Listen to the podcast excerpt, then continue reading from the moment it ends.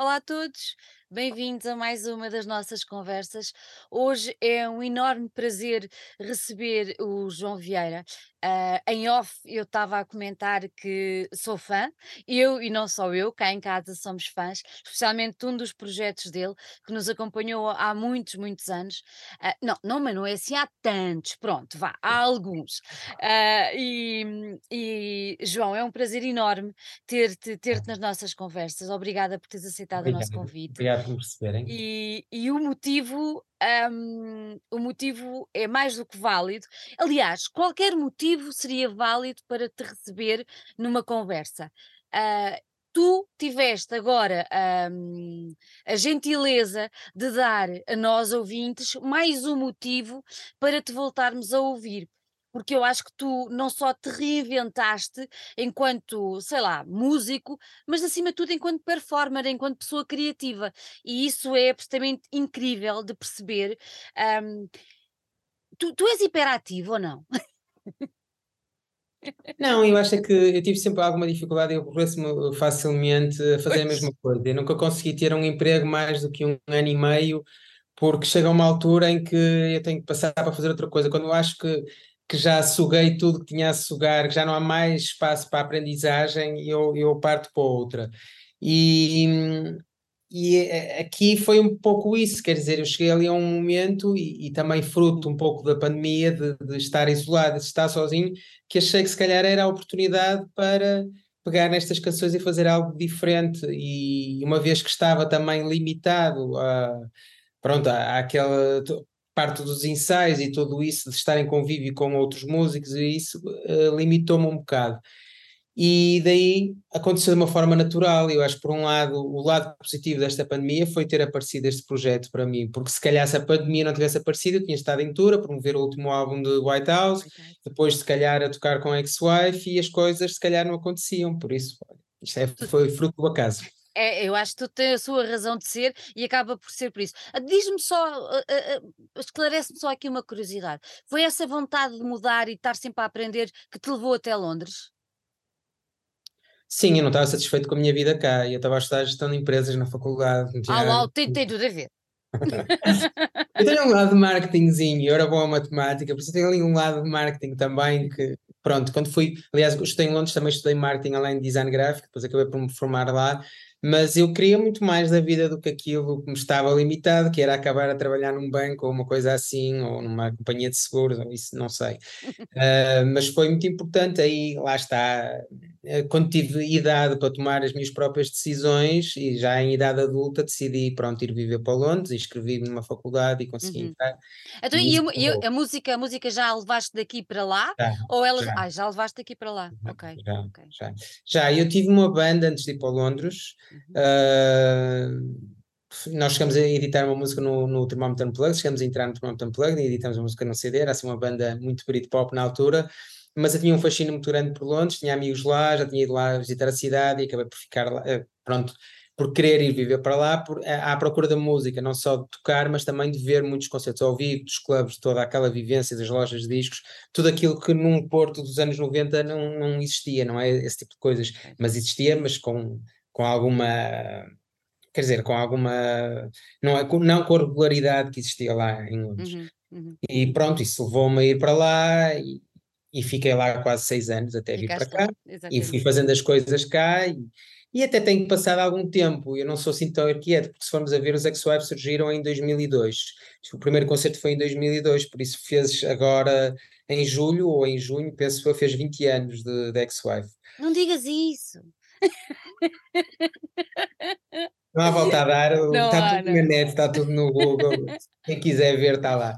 Ah, mas a verdade é essa, quer dizer, por isso em 20 anos ter os Ex-Wife, o Club Kitten e o White House, em 20 anos não é assim tanta coisa, olhando para, para outros artistas que fizeram tanta coisa, por exemplo o Bowie que fez tanta coisa nos anos 70, que sempre inventou o ano a ano, tinha uma personagem diferente, isso é que é hiperatividade.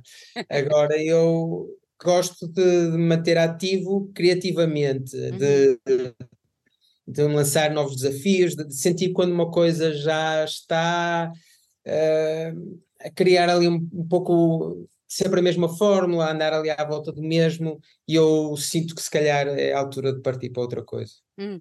Olha, eu há pouco em off, hum, e isto vou deixar já aqui para quem ainda não viu, ah, pelo menos o- os vídeos que tu já, já divulgaste, ou pelo menos o último vídeo, e quem ainda não percebeu daquilo que nós estamos a falar. hum, nós em off, eu comecei por te perguntar: Oh, que pena, não trouxeste o cabelo cor de laranja.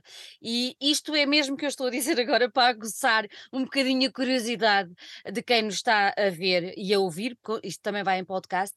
Ah, é verdade, o João aparece de cabelo cor de laranja. Acreditem, é um facto. Por isso, se, não, se, se duvidam da coisa, vão procurar.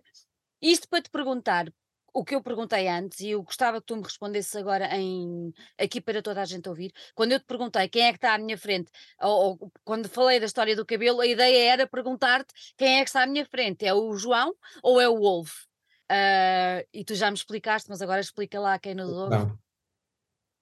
Pronto, quer dizer, o Wolf é uma persona, é um alter ego, é uma espécie de, como se eu fosse um autor e criasse um herói de banda desenhada, ou criasse, por exemplo, uma espécie de personagem que vai aparecendo várias vezes, como por exemplo, sei lá, um exemplo assim, o James Bond é, Uhum. é uma personagem, quando vai o ator, o ator fala do personagem, fala do filme, mas não vai caracterizar, não vai de smoking, não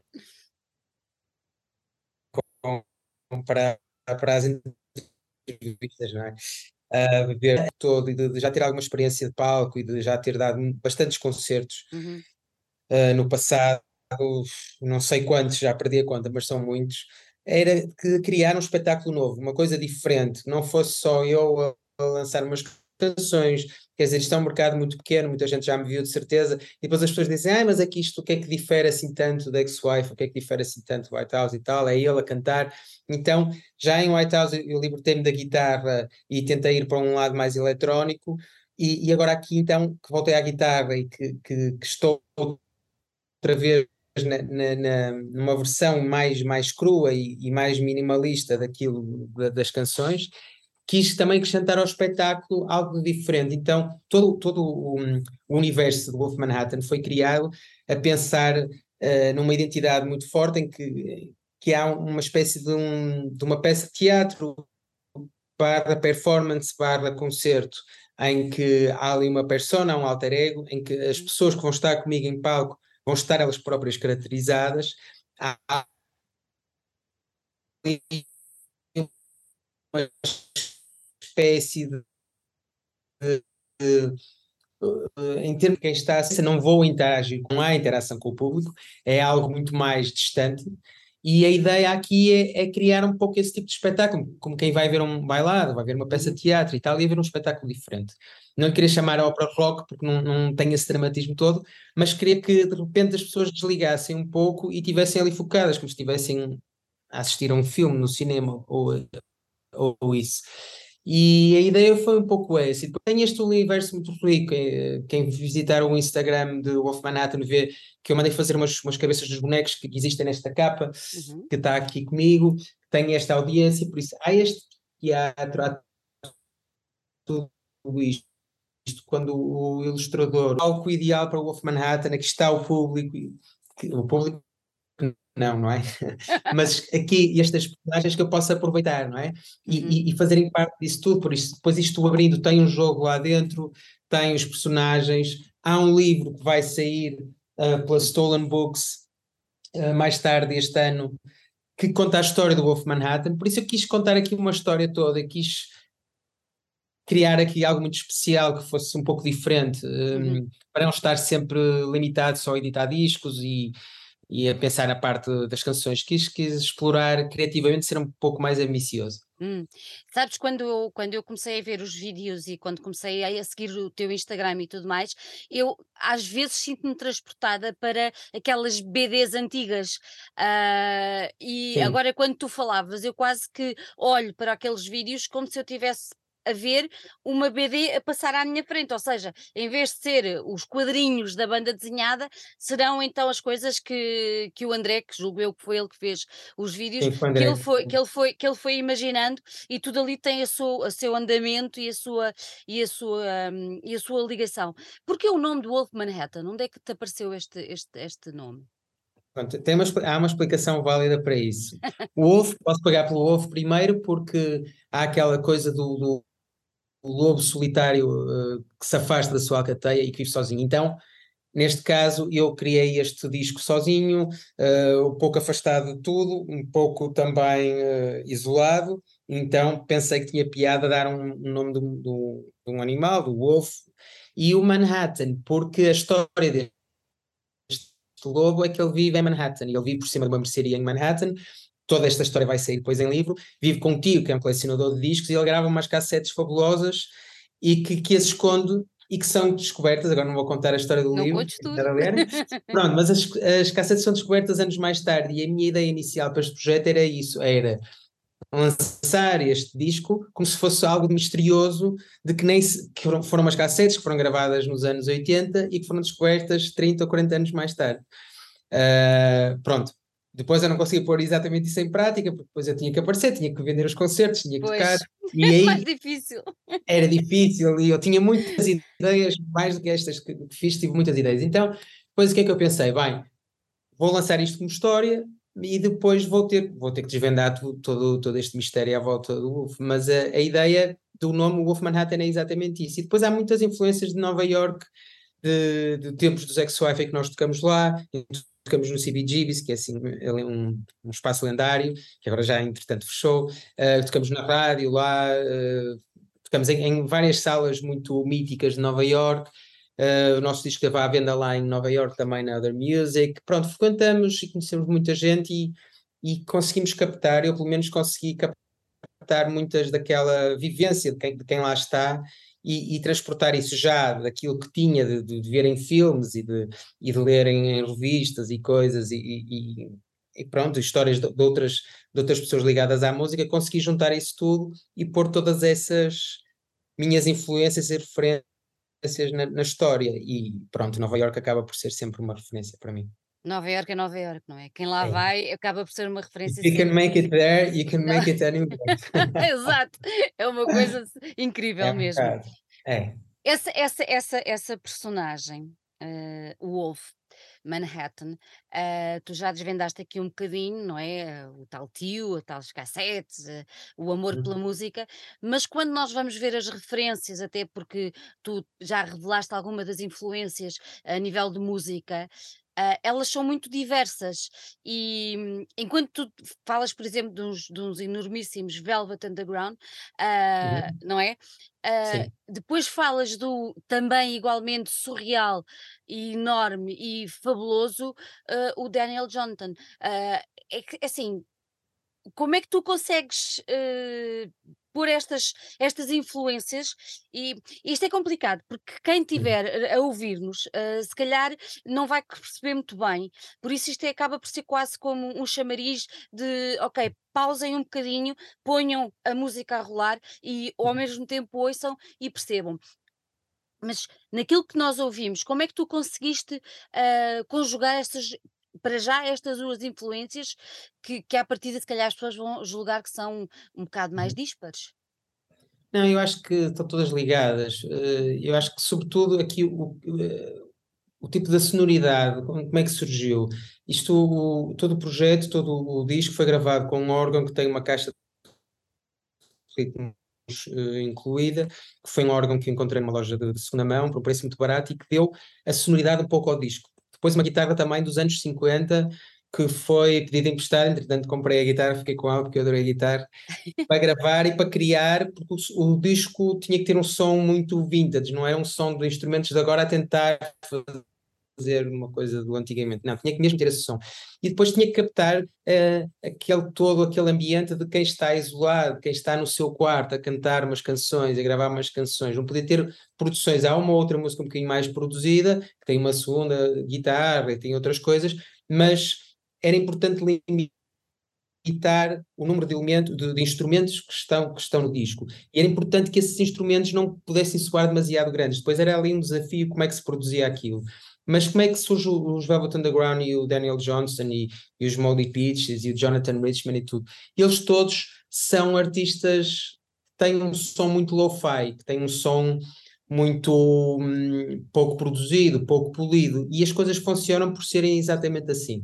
Porque quando se pega num artista e se tenta pôr as coisas a soar de uma forma em, gravada em grandes estúdios, com muitos instrumentistas, com orquestras ou com coisas, nem sempre isso funciona. E acho que aqui a ideia de de ter um som um pouco mais acolhedor, tudo isso, em que seja mais próximo, em que, as, em que as, as, letras também fossem muito perceptíveis, em que a voz se destacasse e se conseguisse entender bem aquilo que eu estava a cantar, e que também, de certa forma, que as pessoas sentissem ali uma proximidade diferente, que não fosse uma música fria, fosse acolhedora, foi como se tivesse sido gravada num, num gravadorzinho de quatro pistas e fosse uma coisa que foi encontrada agora. Por isso esse era um objetivo e era um desafio mais complicado do que parece, conseguir uh, reproduzir esse tipo de som, essa sonoridade que eu tinha na minha cabeça. Como é que isso se ia fazer? Por isso o Daniel Johnson passa muito por aí, aquilo funciona muito bem pela personagem que ele é, também pelos os problemas que ele tinha como, som, não é? E ao mesmo tempo, porque as pessoas depois estão a ouvir aquelas canções e sendo quem é, tem uma. Pronto, ficam com como é que é de explicar isto? Passam a ser do. ouve-se ouve de uma forma diferente. Pronto. Olha, ima, ima, imagina uma coisa, imagina uma coisa. Uh, nós cá em Portugal sabemos quem é, quem é, quem, quem é o João, uh, conhecemos a tua evolução toda. Algumas imagina... pessoas. Ah, não, vá lá, vá lá, conhecemos, claro, então. Agora imagina, imagina lá fora, imagina que há um inglês, um, sei lá, um francês, um italiano, whatever, não interessa, que ouve uma das músicas. Imagina o filme. Hum? Eu acho que era maravilhoso. Imagina. E diz: Uau, como é que eu nunca ouvi isto antes? Uhum. Estás a perceber? E vai tentar procurar pensando que exatamente é feito por alguém lá atrás. Isso é Sim. brutal. Sim, mas hoje em dia no Google vão lá e são capazes de descobrir. Né? Mas a ideia inicial, a ideia inicial era essa. Aliás, o disco yeah. estava na, na Rough Trade em Londres, porque eu consegui um contacto e falei com as pessoas lá e eles gostaram imenso do disco. Agora, é algo, é um golpe de sorte, é fruto do acaso, mas há que tentar, nunca se sabe, não é? Nunca se sabe. Olha, por exemplo, o exemplo da Kate Bush agora, que é uma artista famosíssima, mas teve uma música no Stranger Things, de repente toda uma nova geração descobriu a Kate Bush. Por isso, isso, isso acaba por ser um alento para quem faz música, porque quer dizer que a tua música, o artista até pode deixar de fazer música, mas as músicas ficam lá para sempre. É verdade, é e verdade. Isso é, isso é bonito, tipo, não é? E, aqui eu quis valorizar muito a canção e também quis o resto do tempo também. Eu queria que fosse um disco que não retratasse muito aquilo que se está a fazer agora, mas ao mesmo tempo soasse fresco. Por isso tudo isto é um desafio. Olha, nesse processo todo de criação que tu foste desenvolvendo, um, já falámos aqui só um bocadinho a nível do som e tudo mais, uh, mas depois mesmo a nível de letras e tudo mais, uh, as coisas foram se encadeando uh, com alguma facilidade ou, ou também a nível de letras tu tinhas uma coisa na cabeça e foi de alguma maneira um pouco complicado depois pôr no papel essa simplicidade que nós agora podemos ouvir, ou foi fácil? Foi fácil. Foi fácil. Eu acho que a parte das canções é a parte mais fácil. Todo o resto é o mais. A, a sério? É sério.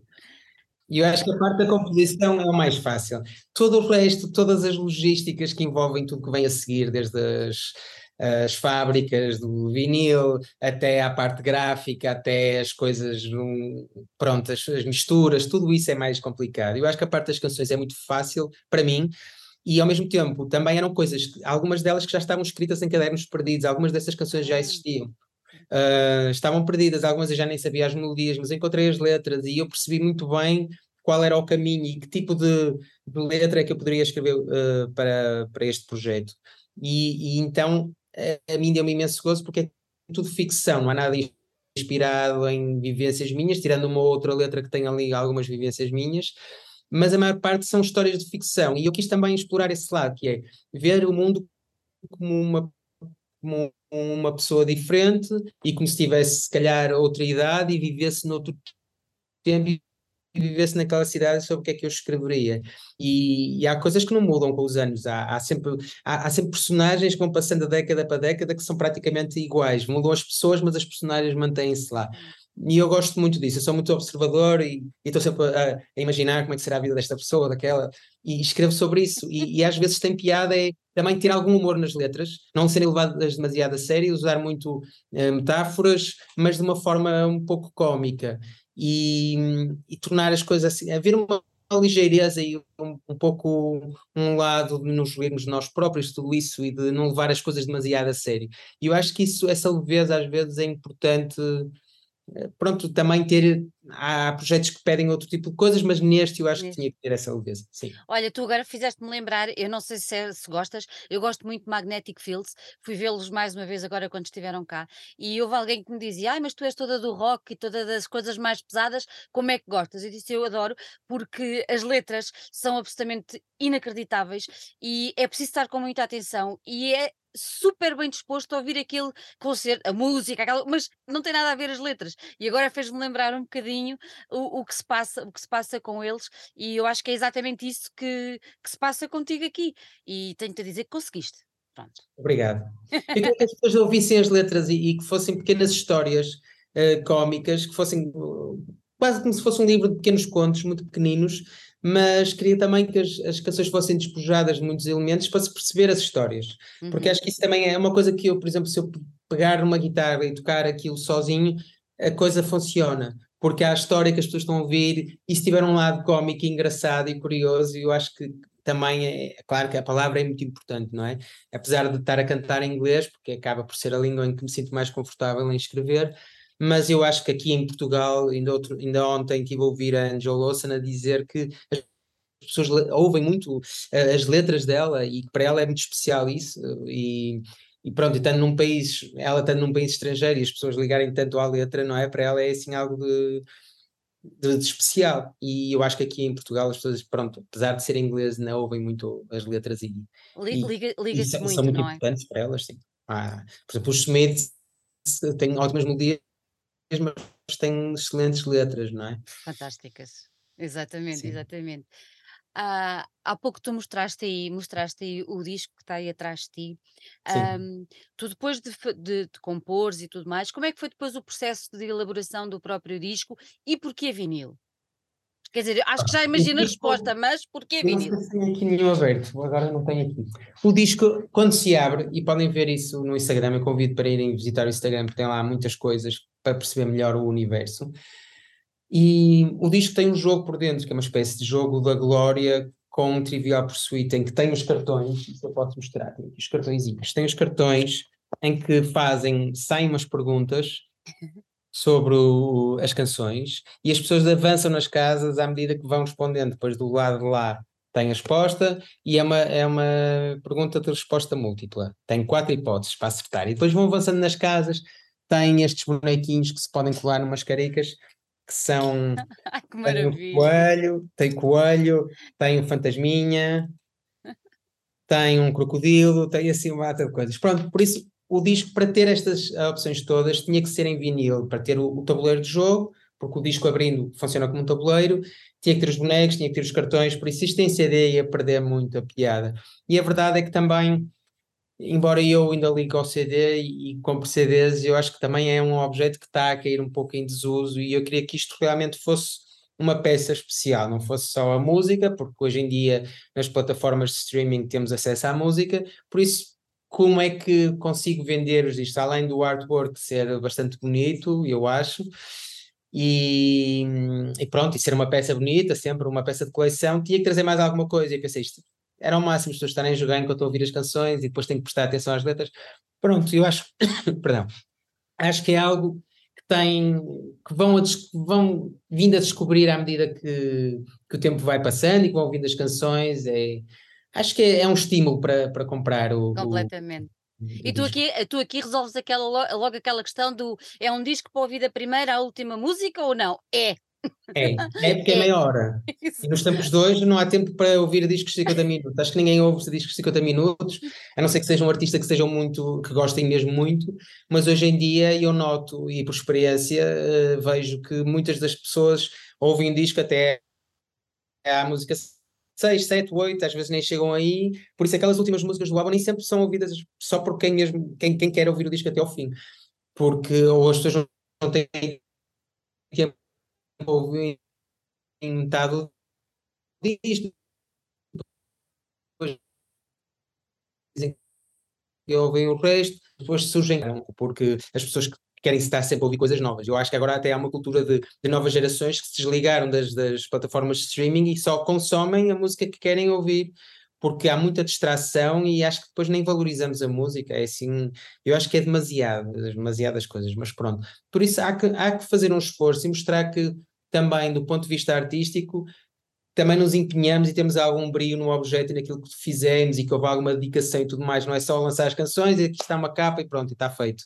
E eu acho que desse, nesse aspecto, acho que quem valoriza essas coisas vai, hum. vai achar vai achar piada. E isto também é um projeto meio underground, eh, para um público específico, se calhar colecionadores de graphic novels que gostam de um certo tipo de cinema ou uma coisa assim, e que se calhar acham piada a este universo mais indie, mais lo-fi. Até porque isto é uma edição de autor, certo? Esta é uma edição de autor de 200 exemplares, todos numerados à mão. Eu escrevi lá os números todos, com esta bonecada, com estas maluqueiras todas dentro. Por isso, isto é uma peça, e ele pesa o, disco. É assim, uma peça que eu acho que, que pronto, que, que, que vale a pena. Uhum. Agora estou aqui a fazer o mini. ah, não, claro, tenho que vender discos também. Exatamente, estamos cá para isso mesmo. Olha, discos e bilhetes para concertos, isso é que eu tenho que vender agora. Exatamente, exatamente. Olha, antes de falarmos dos concertos, uh, há pouco falaste do, do artwork do, do disco. Fala-me um bocadinho de quem é que te ajudou, quem é que esteve contigo a concretizar estes teus, estes teus devaneios criativos, digamos assim.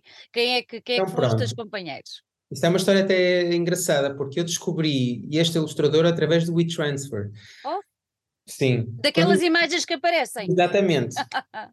E eu vi e gostei imenso, até foi o lettering, e eu assim, olha, este lettering é espetacular para, para o Of Manhattan, para o projeto, e este universo todo, que era assim uma coisa, uma mistura de algo assustador, mas ao mesmo tempo cómico, eh, não levado demasiado a sério, tinha assim um lado um pouco punk da coisa, que eu acho que este disco também tem ali referências do punk, e então eu conheci mais ou menos o traço e fui ver quem era e depois vi que realmente era um, um ilustrador que fez uma capa de um disco da Rough Trade, uma banda chamada Goat Girl, e fui ver esse disco e adorei eh, toda, todo o universo e disse, pá, tem que ser esta a pessoa a uhum. fazer o a ilustração para o disco, então contactei-o, descobri-o na net, contactei-o até pai, pelo Instagram ou assim, e mandei-lhe o disco para ele ouvir e disse: Olha, acho que tens muito a ver, o teu traço tem muito a ver com esta, com esta linguagem, com esta música. E ele gostou imenso e achou que sim, mandou-me uma proposta. E eu gostei tanto que depois ficamos a falar durante tempo. E depois isto teve uma história mais engraçada. Ele é guitarrista, ele toca numa banda e ele partiu o braço durante todo o processo o braço direito, que é a mão ah. com que ganha, então isto atrasou tudo. Imagina, isto já está desde o ano passado, portanto, atrasou-se o processo todo, porque teve que esperar que a mão sarasse. Depois a mão sarou e ele continuou lá a fazer os, os. Mas isto foram trocas de muitos mails. Muitos. Até que chegou um ponto em que eu disse: Olha, eu tenho a história, era muito giro tu ilustrar a história também. E ele então ilustrou a história, que é um livro que vai sair pela Stolen Books, que é a história do Wolf Manhattan com desenhos do, do Toby que são, que são muito bonitos. E foi essa a história, e pronto. E não nos conhecemos ainda pessoalmente, só por não, não. Ele é de, é, de, é de onde? Ele é de Londres mesmo. Olha, estás a ver, coincidência. É isso. há não, pouco, há, não há como fugir. Há pouco falávamos, falávamos no André, mas para as pessoas que não, não estão. É, o André falar tem... nele, senão vai me matar. falávamos no André, mas agora vou especificar, estamos a falar do André Tentugel, toda a gente sabe quem ele é. Por favor, sim, toda a gente tem de saber quem ele é. Ele é fantástico.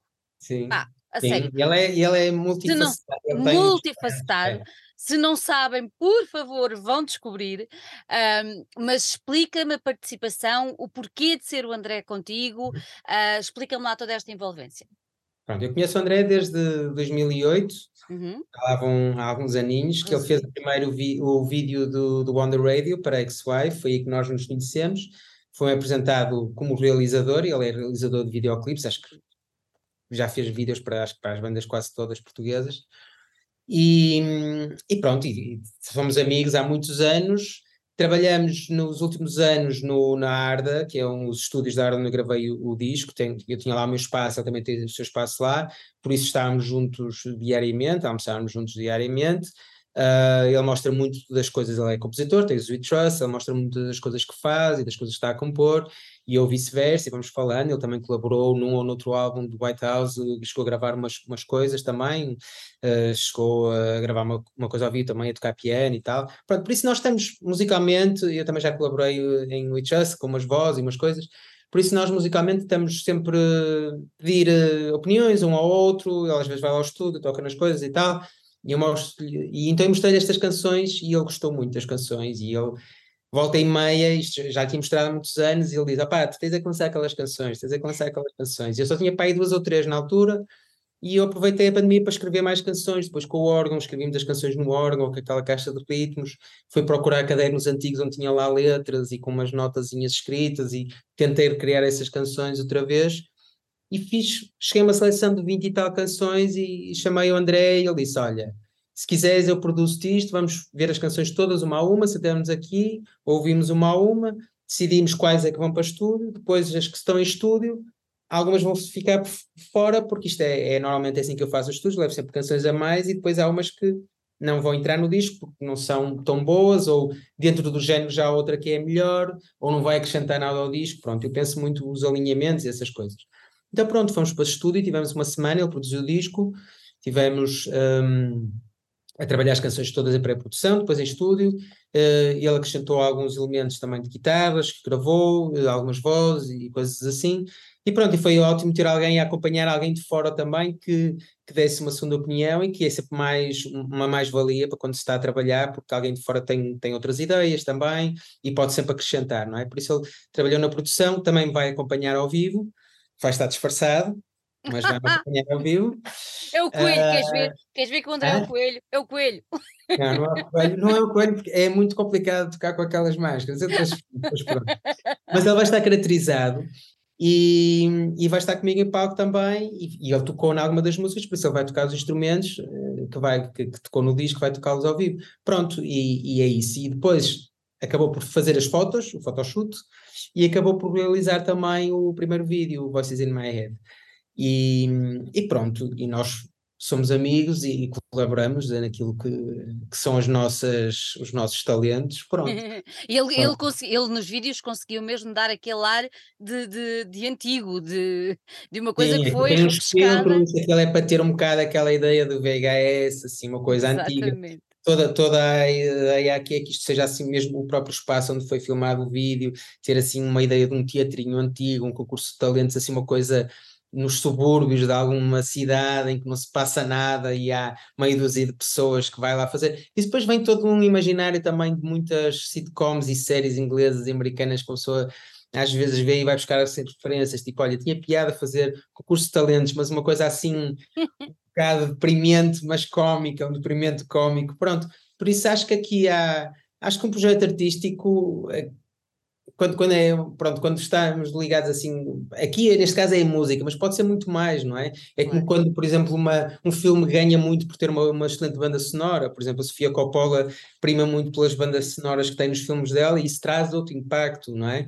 Já em White House eu tinha uma linguagem de vídeos que também acho que foram muito importantes para a música, por isso eu acho que a música pode ser só uma das coisas. Por exemplo, o Bowie era, era exímio nisso, não é? O Bowie nos anos 70 tinha toda aquela imagem, a música era parte daquilo, claro, era o elemento mais importante, mas tinha toda a imagem dele, todas as capas dos discos, as personas, os alter egos que ele criava, e tudo isso cria um imaginário. E eu acho que já temos a nossa vida do dia a dia, a nossa rotina, é bom um escape de vez em quando, e é bom também ser ambicioso criativamente. E isto no, nas artes e nos rocks e nestas coisas, não há regras, uma pessoa pode fazer aquilo que quiser, e aí pode.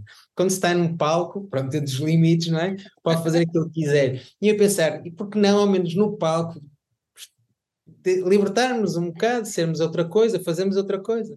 Concordo e, perfeitamente contigo. Eu ano passado tive uma experiência, porque eu fiz uma banda sonora para uma peça de teatro uh, do Pedro Fiusa, que ele convidou-me, e eu adorei a experiência e, e estive em palco enquanto eles estavam ali a atuar, e aquilo também me acabou por influenciar, porque pensei assim, realmente as pessoas estão aqui a assistir e uh, os atores, pronto, estão ali na cena deles, quando entram, entram mesmo como personagens. Acabou. Personagens. Acabou. acabou, não, não, não, dizem adeus à avó que está na assistência, avó, estou aqui. Não, eles estão ali fechados e eu quero que seja um bocado assim também. Vou experimentar, e por que não? Olha, e por que não? Vai correr mal. Não vai nada correr mal. Olha, uh, o, o disco vai ser, vai ser apresentado muito em breve. Sim, Agora sim, vamos vender bilhetes para os concertos. vamos lá. Vamos lá embora. Primeiro, quais são as datas? Uh, 28 de outubro vai ser em Lisboa, na ZDB, e dia 3 de novembro no CCOP no Porto. São os dois concertos de apresentação, depois espero ir a outras cidades, mas estes vão ser os dois, são as duas cidades maiores e pronto, tem que ser. Olha, e, por- e, e porquê é começas em Lisboa e não começas no teu Porto?